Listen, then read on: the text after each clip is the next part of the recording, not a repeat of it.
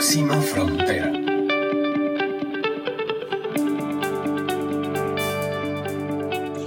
Hola, hola, otro buen día que se nos presenta para compartir contenido, para compartir con invitados especiales, para aprender de gente inteligente, interesante, luchadora, em, innovadora.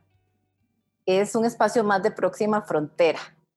Es un podcast generado por Próxima Comunicación en colaboración con Delfino, que usted puede escuchar y compartir con nosotros qué le parece, opinar, decirnos si le gusta, si está de acuerdo con nosotros y que empecemos a construir una conversación a partir de temas que yo sé que nos importan a muchos y que a veces no tenemos tiempo para ponernos a pensar.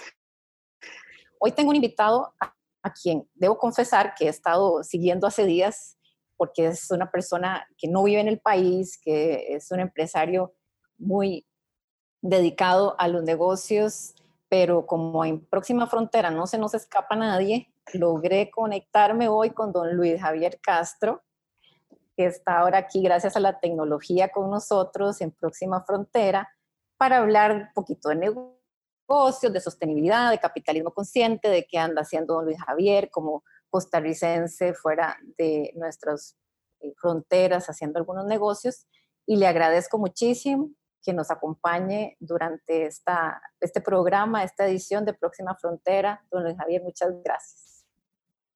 No, muchas gracias a vos, eh, Carla, y a Próxima Frontera y a Delfino por, por este espacio.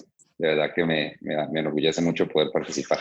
Muchas gracias. Gracias. Yo les cuento que don Luis Javier Castro, bueno, es costarricense, eh, es empresario desde hace 24, 25 años casi, dirige la empresa Mesoamérica, ya están prontos a su 25 aniversario.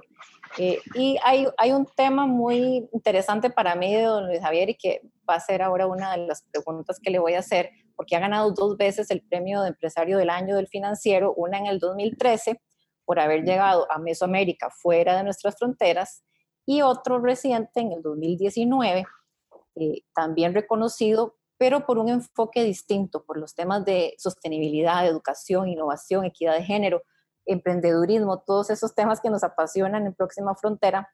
Y me gusta muchísimo tener esta como primera pregunta, don Javier. Eh, y ahora quisiera que me cuente en qué anda, qué anda haciendo usted fuera del país con los temas de negocios. Pero, ¿qué diferencia hay entre ganar un premio en el 2013 por llevar nuestro país a los negocios internacionales y el premio del 2019, que tiene otro enfoque, eh, más en temas de sostenibilidad. Entonces, aquí cuénteme. muchas gracias. La diferencia de años, ¿qué hace la gran diferencia? Muchas gracias este, por, esa, por esa pregunta y la verdad es que mientras la estabas haciendo, me, no sé por qué, me, como que me, emocioné bastante, porque sí son, son, son dos, dos momentos muy diferentes, ¿verdad? El, el, el 2013 fue una culminación, me pareció a mí ese, ese, reconocimiento a, a, ese deseo que teníamos en Mesoamérica. Cuando la fundamos en el año 96, teníamos eh, tres, tres factores principales para fundar la compañía. Uno era eh, llamar a todo lo que hacíamos un experimento. Eso era, eso era un tema para nosotros muy importante que nos permitía, al final del día, éramos emprendedores, estábamos montando la primera empresa de capital, de inversiones de capital privado en Centroamérica, eh, y llamada a, todo lo que hacíamos un experimento se volvía algo, algo importante. Eh, no sabíamos qué tan grande íbamos a llegar a ser, cuántos países íbamos a, a tocar, eh, pero, pero estábamos seguros que si eliminábamos la palabra fracaso, íbamos a poder ajustarnos a las diferentes realidades conforme el mundo fuera cambiando. La segunda cosa que nosotros eh, de, de, definimos es, queremos poder atraer el mejor talento eh, y realmente durante esos años logramos atraer personas de todo el mundo. Llegamos a tener 16 nacionalidades en, en Mesoamérica. Y la tercera cosa era que nos puede ir bien haciendo el bien. Esos, esos eran los tres pilares que, que, hacían Mesoamérica. ¿Y para qué existía Mesoamérica? Existía para poder hacer transformaciones exitosas en industrias a nivel, a nivel eh, regional. Hicimos cosas muy interesantes, eh, fuimos los que trajimos el negocio de Telefónica eh, de España a Centroamérica, un negocio muy grande, casi mil millones de dólares, en donde Telefónica puso el 50% y nosotros el otro 50% con capital eh, centroamericano, de familias centroamericanas. Eh, eso fue un proyecto súper interesante. La idea era poder convertir el fusil de los centroamericanos en una herramienta que les permitiera comunicarse, que les permitiera educarse. Y eso es el, era el celular. Eh, y fue, fue, fue bastante exitoso. Nosotros vendimos nuestra participación en el 2006. Después nos metimos en el tema de energías renovables muy fuerte.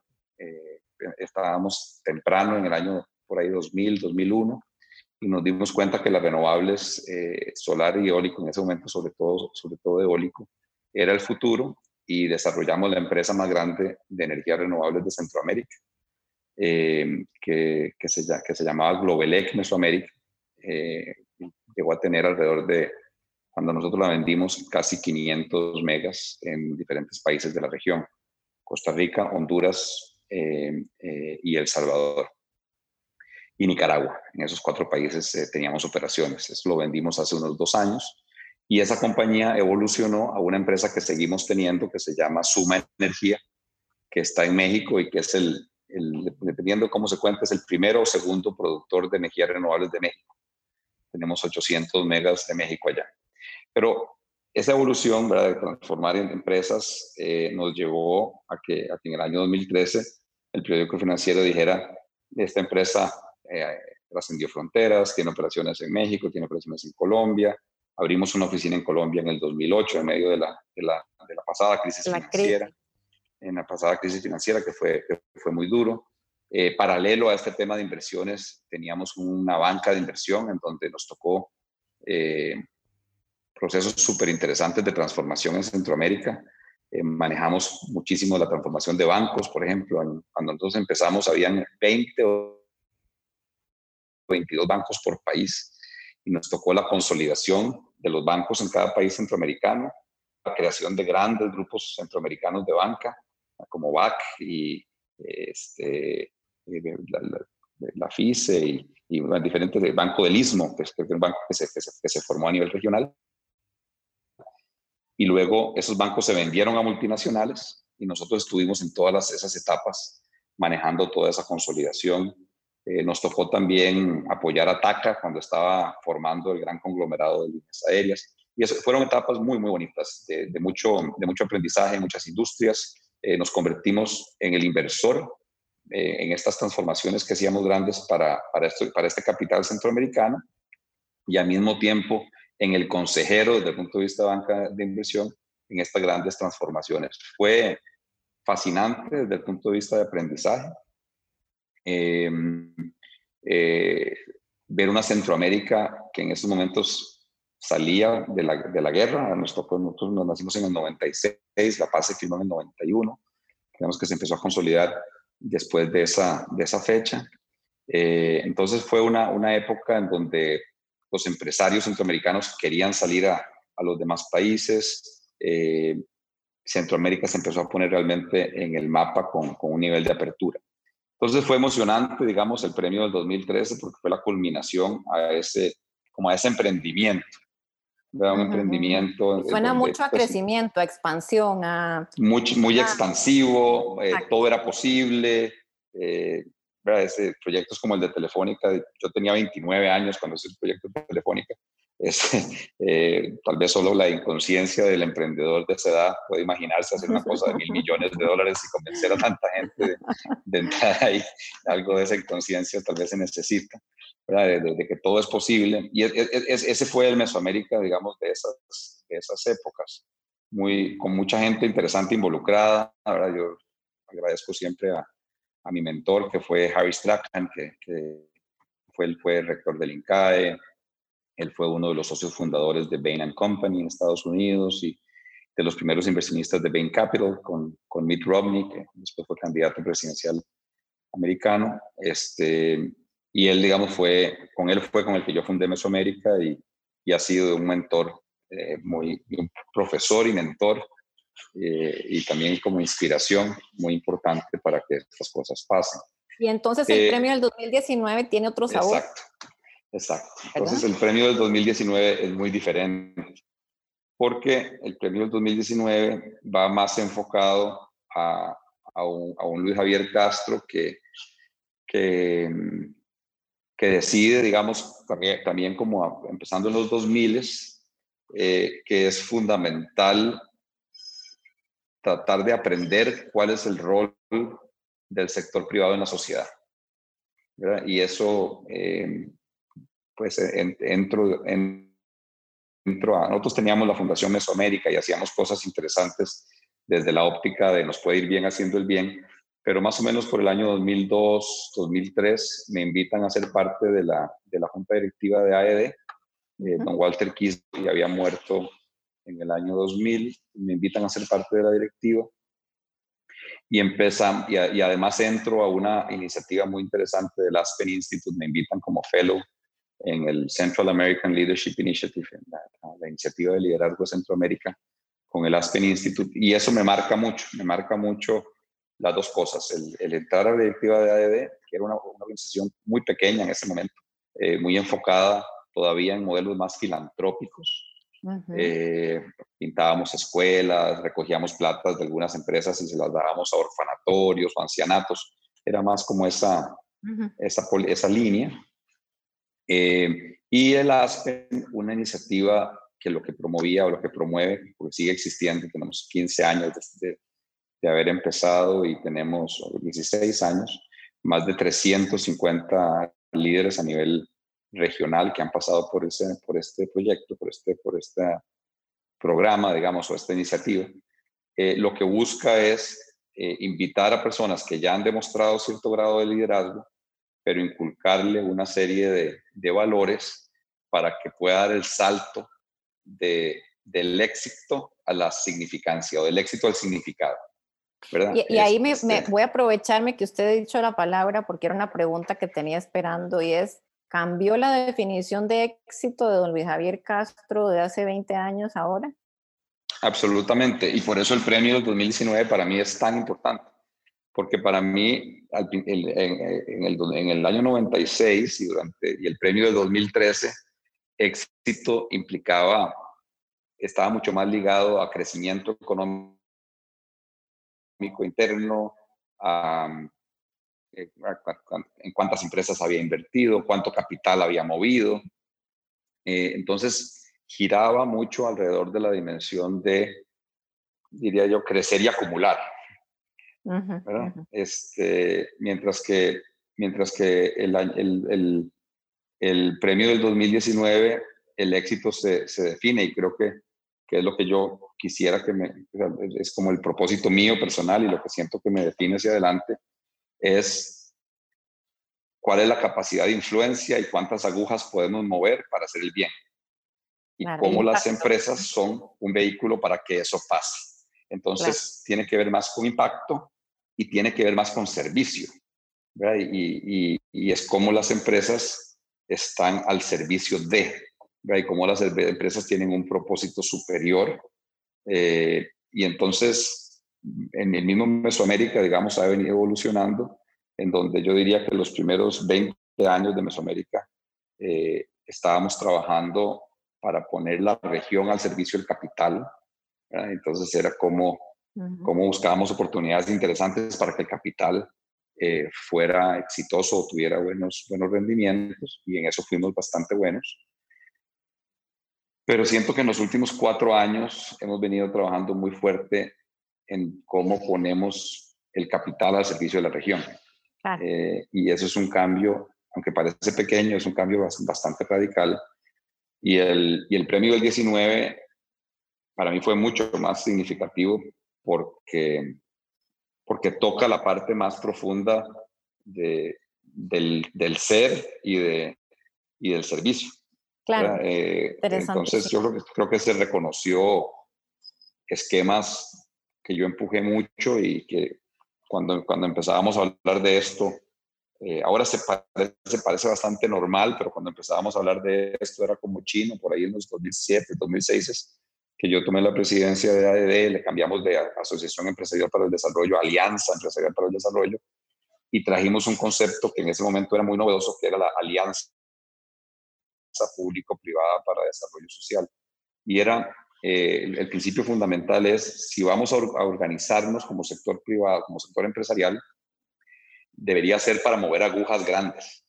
No, no, puede ser que estemos organizados como sector para, para hacer una escuelita bonita que 500 chiquitos aprendan inglés.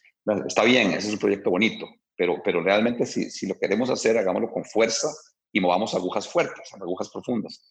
Y la, la, hipótesis en ese momento es que eso hacerlo en forma aislada del gobierno no, eh, eh, pues, eh, no era correcto. O sea, que, el gobierno tenía recursos grandes, tenía, digamos, para poner un ejemplo en educación, por decirte nada más un pequeño ejemplo, el presupuesto de educación del sector público son 4 billones de dólares.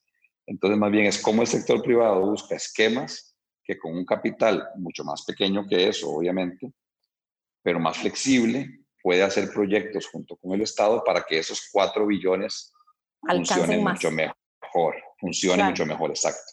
Entonces ahí hicimos proyectos lindísimos con el Ministerio de Educación, con, con los sindicatos, esa fue otro, otra barrera grande, que es decir, por qué el sector empresarial y los sindicatos tienen que verse como antagonistas. Al final del día, ambos grupos deberíamos pensar que lo que queremos es una mejor sociedad, una sociedad próspera, una sociedad digna. Creo que la palabra dignidad es una a la que quiero volver eh, más adelante. Para mí es muy importante. Este, em, y, entonces hicimos cosas lindísimas con, con los sindicatos eh, en, en, alianza público-privada.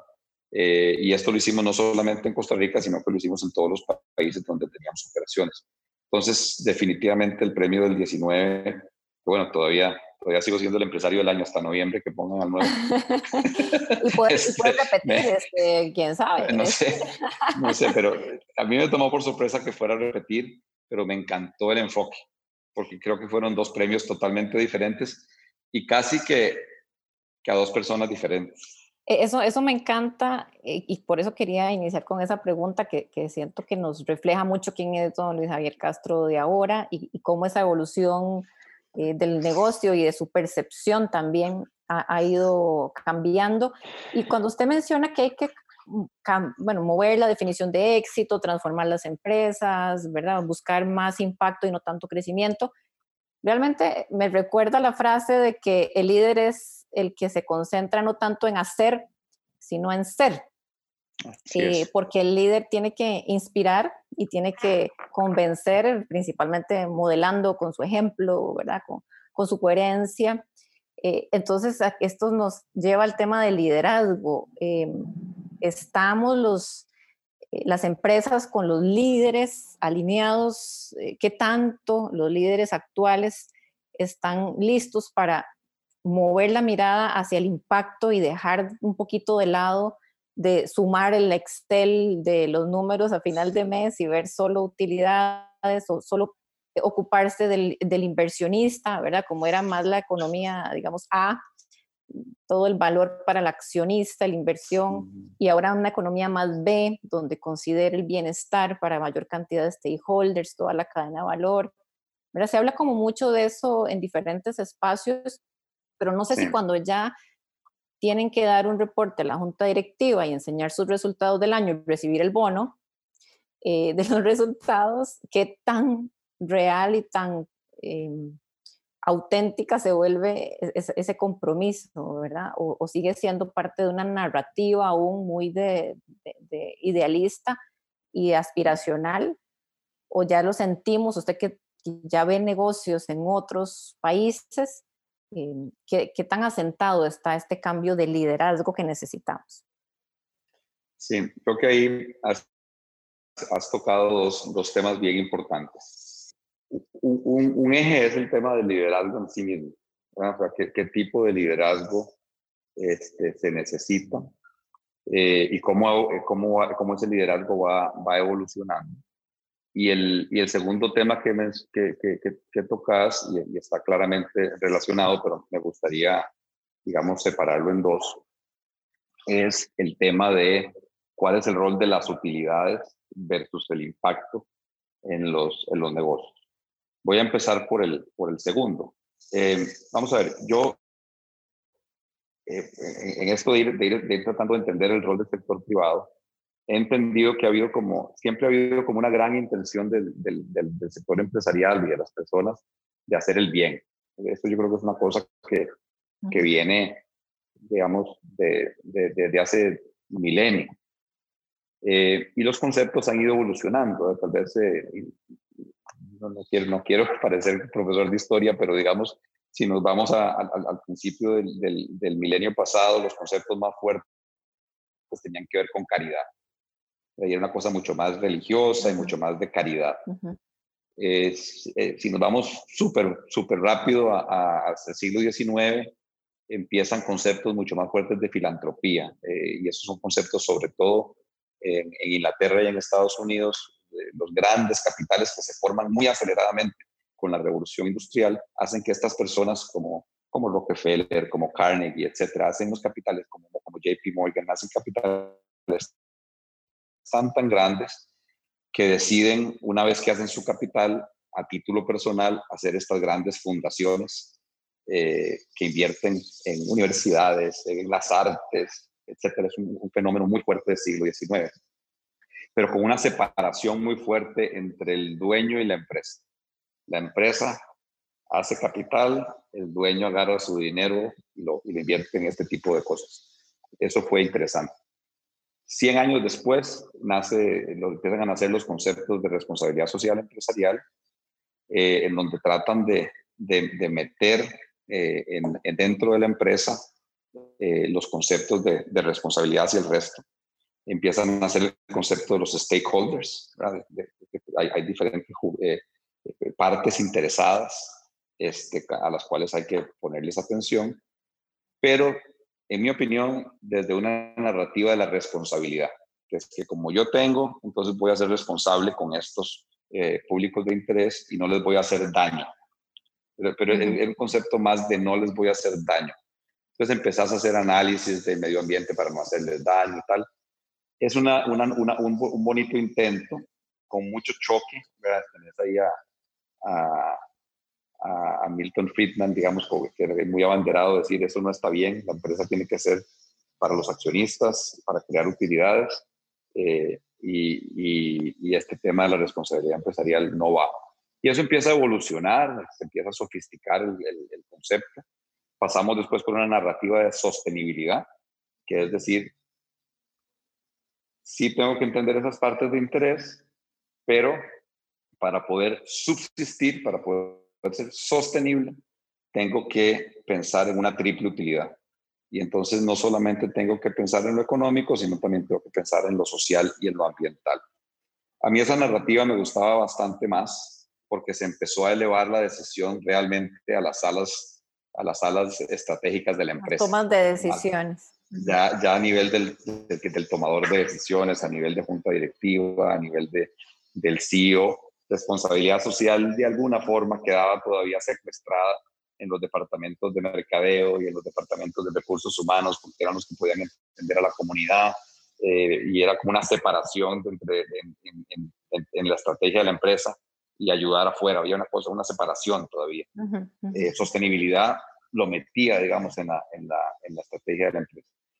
Y, la última narrativa, que a mí es la que, más, la que más me gusta, digamos, en esa evolución, es la de capitalismo consciente.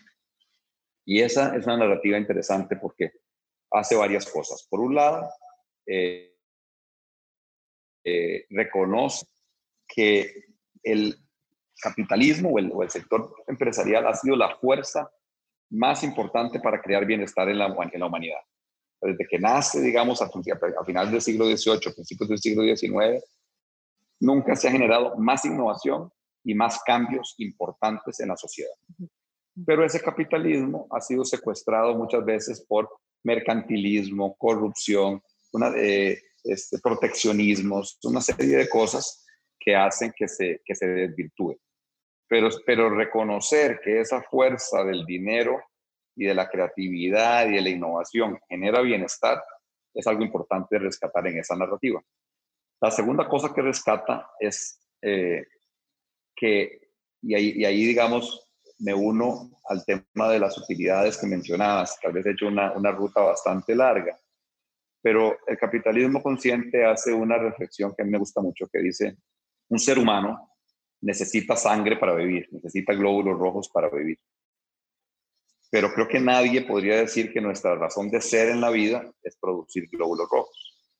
De la misma forma, para la empresa es fundamental tener utilidades. Yo a nadie le quisiera decir, y a, nadie creo que es importante, sería una, eh, una basada eh, pensar eh, que, que, uno no tiene que, pensar que, que, la empresa tiene que tener utilidades. Sin utilidades no existe la empresa. La su razón de eh, generar utilidades es parte fundamental para que la empresa pueda existir. Así como en un ser humano, si no tenemos sangre, nos morimos. Pero a lo que yo he llegado, a, la, conclusión que yo he llegado, es que las empresas que realmente logran poner el propósito adelante, que, que dicen, ¿para qué existo? ¿Para qué existo? Eh, tienen una probabilidad mucho más alta de enfocarse en los problemas correctos para encontrar soluciones correctas. Tienen una mayor probabilidad de atraer el mejor talento, porque, porque la gente se quiere sumar a ese, a ese gran propósito, a, a ese gran problema que hay que solucionar.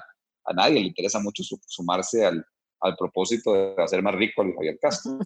Pero, pero, si yo les digo, no, es que yo quiero sumarlos a, a, un propósito de una empresa que quiero transformar la educación en Latinoamérica, porque necesito que, la, necesito que, haya la, que la gente esté lo mejor formado posible, o a, una, o a un propósito que es decir, quiero transformar la matriz energética porque, porque quiero que el planeta eh, vive, se sostenga por milenios, para siempre, y para eso tenemos que entrar la energía renovable. Eh, eso hace que uno se enfoque en el problema correcto, busque las soluciones correctas, atraiga a la gente correcta. Y eso, por definición, hace que el negocio sea más rentable.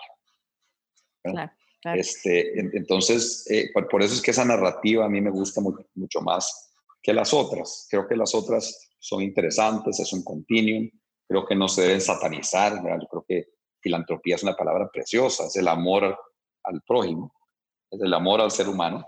Eso significa filantropía. Eh, y es una palabra preciosa que hay que, que hay que seguir cultivando. Pero desde el punto de vista empresarial, el capitalismo consciente es una narrativa para mí maravillosa. Y la, cosa, la tercera cosa que, que, se ve en capitalismo consciente, que a mí me gusta mucho, es la palabra interdependencia. ¿verdad? Que no es que yo tengo ahí unos públicos de interés que yo quiero ser responsable con ellos, quiero ser bueno con ellos, o para ser sostenible voy a asegurarme de que de que no contamine X o Y, pero desde un punto, pero como con una separación, ¿verdad? Eh, el capitalismo consciente y es la parte con, de conciencia, digamos, eh, que se introduce, es, es, este concepto de interdependencia. al final estamos todos conectados, eh, es una mentalidad mucho más sistémica. sistémica. y eso quiere decir que si al final del día, en el largo plazo, una sociedad no tiene personas preparadas, eh, personas sanas, eh, eh, en donde haya menos desigualdad para que esas personas puedan consumir adecuadamente y tal, el negocio en el largo plazo no puede ser exitoso. o si tiene un gobierno que no es que no es eficiente, que no es transparente, etcétera, tampoco el negocio va a poder florecer. O si tiene un medio ambiente absolutamente contaminado, pues al final no puede florecer. Entonces, entender que somos parte de un sistema y cuál es el juego o, nuestro rol en ese sistema es algo que el, que el, capitalismo consciente profundiza. Entonces, para mí, perdón. lo, interrumpo porque me parece perfecto el ejemplo que, o el tema que usted trae de interdependencia y creo que si alguien después de vivir en el 2020 con el evento del coronavirus todavía no entiende que somos completamente conectados, interdependientes, de la unicidad que, tenemos como seres humanos en todo el planeta, con los recursos y principalmente entre nosotros, que, en este momento un virus atravesó el mundo entero y nos ha cambiado la forma de vida en, en cuestión de pocas semanas Esa es una evidencia irrefutable que nos ayuda a hablar de esta interdependencia, esta conciencia planetaria creo que tenemos que, abordar ahora y, y, no es que va a pasar y vamos a volver al modelo tradicional automáticamente. Sé que va a haber un proceso de ajuste que posiblemente muchas viejas prácticas están muy instaladas, muy profundamente arraigadas y va a ser difíciles de cambiar, pero nunca como ahora desde nuestra perspectiva hay una Carla, oportunidad para, mí, para, mí, para mí, para mí, las dos Así es, para, mí, de las dos enseñanzas eh, más importantes que me ha dejado el tema de la pandemia, eh, que, podemos hablar horas de, qué, hay que hacer y qué hay que hacer y cómo se sale, cómo no se sale y tal. Pero para mí las dos cosas más importantes son, una, esa que mencionas, es, es, la evidencia más importante de la interdependencia cuando me preguntan a mí del tema del coronavirus, yo digo que lo que pasa es que esto es, es un problema absolutamente sistémico. ¿Qué quiere decir eso? Nos afecta a todos al mismo tiempo en todo el planeta. Es a todos al mismo tiempo en todo el planeta. O sea, nunca hemos tenido un problema tan sistémico como este. Creo que es ese y el tema de calentamiento global son los dos temas eh, de, sistémicos más evidentes que tenemos. Eh, y, eso pone en evidencia este concepto de interdependencia. Y después la otra cosa que para mí ha, sido, ha sido un gran aprendizaje es el poco control que realmente tenemos de las cosas. A nosotros eh, hay una falsa ilusión ¿verdad? que está arraigada en el paradigma de la escasez y que, no hay, que el paradigma de la escasez además está arraigado en un modelo de miedo de que hay una falsa ilusión de que nosotros controlamos las cosas y cuando como creemos que controlamos, eso nos baja el nivel de miedo y entonces podemos navegar en ese paradigma de escasez que las cosas se acaban, tenemos que acumular, tenemos que, protegernos para que cuando se acabe poder tener. Eh, y, y esta, esta, esta pandemia a mí, a mí por lo menos me ha enseñado el poco control que tenemos de las cosas. ¿Verdad? Este, y eso implica que, que se vuelve mucho más claro que el modelo tiene que ser centrado en el propósito, entendiendo la interdependencia, para que podamos realmente ser adaptativos, no controladores, sino adaptativos. Es. las, las, dos palabras más importantes hacia adelante son resiliencia y adaptación. Correcto. Tenemos que ser resilientes y tenemos que ser adaptativos. No tenemos que ser planificadores y controladores, porque la planificación es prácticamente imposible de manejar, aún antes de la pandemia, con todo el mundo exponencial en el que estamos, planificar se volvía muy difícil porque la disrupción era tal que habían cosas que, realmente no sabíamos cómo iban a, moverse en una dirección u otra. Eh, y el tema de, controlar se vuelve complejo porque, al final las cosas cambian tan rápido que quedan fuera de nuestro control. Eso no quiere decir que tenemos que ser eficientes, etcétera, pero, pero el paradigma fuerte de escasez, miedo y control y planificación, digamos, eh, queda, queda absolutamente obsoleto. Entonces, los que vamos a ganar o los que, los que van a ganar son los que tengan, y ahí nos vamos al tema de liderazgo. Eh, eh, creo que hay que dar un paso porque ese, inclusive es decir, el, los líderes de las empresas eh, tienen que hacer de cierta forma u otra, sigue estando anclado en un modelo jerárquico, piramidal, controlador y planificador. en, el modelo nuevo, todas las personas, es, un liderazgo mucho más horizontal, eh, todas las personas deberían poder ser líderes en lo que hacen.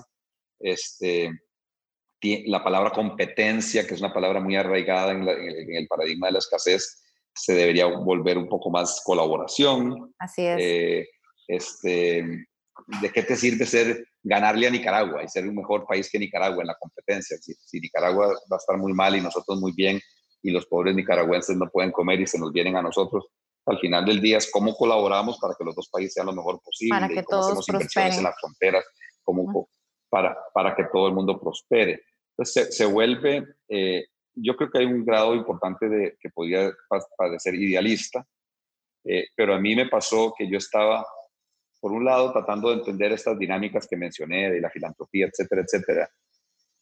y por otro lado estaba tratando de entender lo que estaba pasando en el mundo exponencial.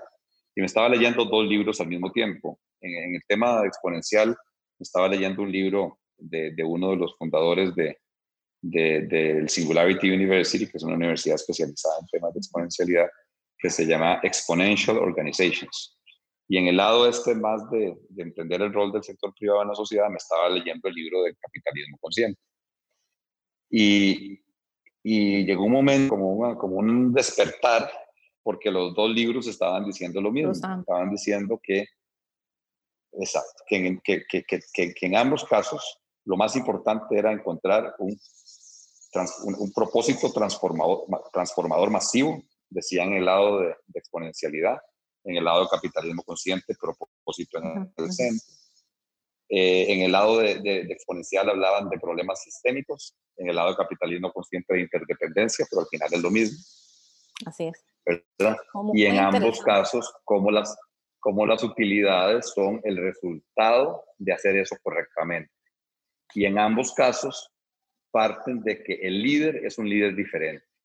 Los líderes somos líderes diferentes, mucho más colaborativos, mucho más planos, mucho más servidores. sí. La palabra servicio es una palabra que, que hasta, hasta, hasta, hace poco le encontré la, la definición correcta y, yo siento que y, la, la, recibí de, de unos maestros eh, eh, eh hindús. Yo trabajo mucho con la gente del arte de vivir porque creo que, que, que, que una de las características importantes de un líder eh, es encontrar presencia, actuar desde la hora, eh, con mucha presencia, entendiendo que tiene que haber una coherencia entre el corazón y la mente. Maravillosa, eh, Adelaida. la amo también. Adelaida y la gente de la montaña. Adelaida Nieto, lo máximo, y Rama.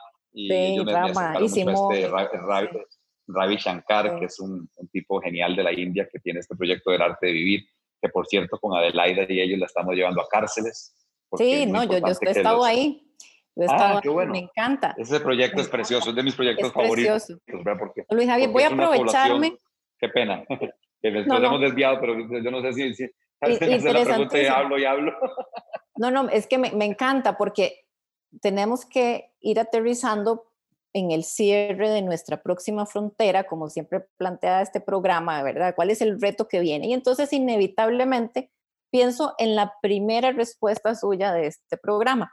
Cuando usted contó que hace 25 años en Mesoamérica tenían la filosofía de pensar que todo era un experimento, de que podían probar de todo, de que realmente no había nada inventado, así es que cualquier cosa que hicieran iba a ser un paso al frente. Eh, y dicen que uno pues cuando tiene éxito, y pongo comillas, es cuando ha encontrado mil formas en las que las cosas no se hacían y, encuentra una en la que sí, ¿verdad? Entonces, la falta de movimiento es la única que, que hace que no te vayas a equivocar nunca, pero tampoco vas a lograr nada. Entonces, inevitablemente pienso en cómo empezamos esta entrevista hace pocos minutos y usted dijo que en Mesoamérica todo se valía, era una empresa, creo, con el chip de la innovación, del permiso para experimentar, de hacer laboratorio, y eso fue sus inicios. Entonces, quisiera darle vuelta ahora a, esta ruleta y ponernos ahora que tenemos un mundo diferente después de una pandemia, todos interconectados, capitalismo consciente,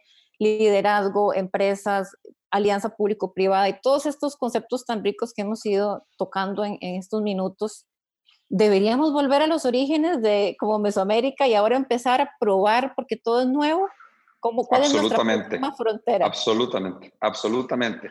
La próxima frontera, como lo dije, es de la resiliencia y la adaptación. Eh, y por eso eh, tener la mentalidad del diseñador es probablemente la mentalidad más importante que tengamos que tener. Y el diseñador, por definición, diseña, experimenta, prueba adapta, rediseña, experimenta, prueba, adapta y, está constantemente en ese, en, ese ciclo. Y entonces se vuelve un proceso. La experimentación en sí es un proceso que no termina nunca. ¿verdad? Eh, y por ende también se vuelve un camino muy rico de recorrer, porque la palabra fracaso no calza. Simplemente si no, funcionó algo, se adapta, se cambia, se rediseña y tal. Y por eso es que estamos trayendo este, este que te, que te comentaba antes de que empezara el programa, esta universidad de Costa Rica que se llama el Copenhagen Institute of Interaction Design, que es una de las universidades más importantes o institutos más importantes del mundo en este concepto de, del design thinking, del, de, de, traer el diseño al centro de la, de la actividad empresarial con tecnologías exponenciales. Entonces, ¿cómo mezclar? ¿Cómo poder ser capaces de imaginar futuros que no existen? ¿Cómo poder estar en un experimento constante y cómo ser absolutamente adaptativos es la próxima frontera? Pues me parece un reto extraordinario cuando estamos en un mundo en el que parece que ya todo está inventado y que ya todo eh, alguien lo pensó. Eh, decir, no sabemos nada, estamos empezando otra vez, tenemos la oportunidad de reinventarnos, de diseñar, de rediseñar, de probar, de mejorar, de ser vulnerables, de equivocarnos, de aprender. A mí me encanta la frase, a veces se gana, pero siempre se aprende. Eh, yo creo que si uno tiene esa mentalidad, nunca va a perder todo ese aprendizaje. Y con esto, Luis Javier, un, un agradecimiento por esta charla tan, tan, agradable, tan rica. Me encantaría seguir hablando horas de este tema y podemos retomar el tema de la universidad en otro episodio, si a usted le parece, y los planes para convertir ese pensamiento y ese rol del diseñador en nuestro centro ya no es un administrador tradicional, ya, no es un financiero, ya no es un ingeniero. es yo la orden.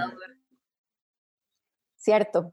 Pues muchas gracias por acompañarnos. Eh, le deseo muchos éxitos en, su, todos sus proyectos y a ustedes por escucharnos en este episodio de Próxima Frontera. Muchas gracias. Síganos en las redes sociales y cuéntenos qué le parecen los temas, a quién más quieren conocer. Déjennos saber su opinión y juntos seguimos construyendo. Gracias, don Javier. Buenas tardes y muchas, gracias. Gracias, gracias Carla, gracias a todos.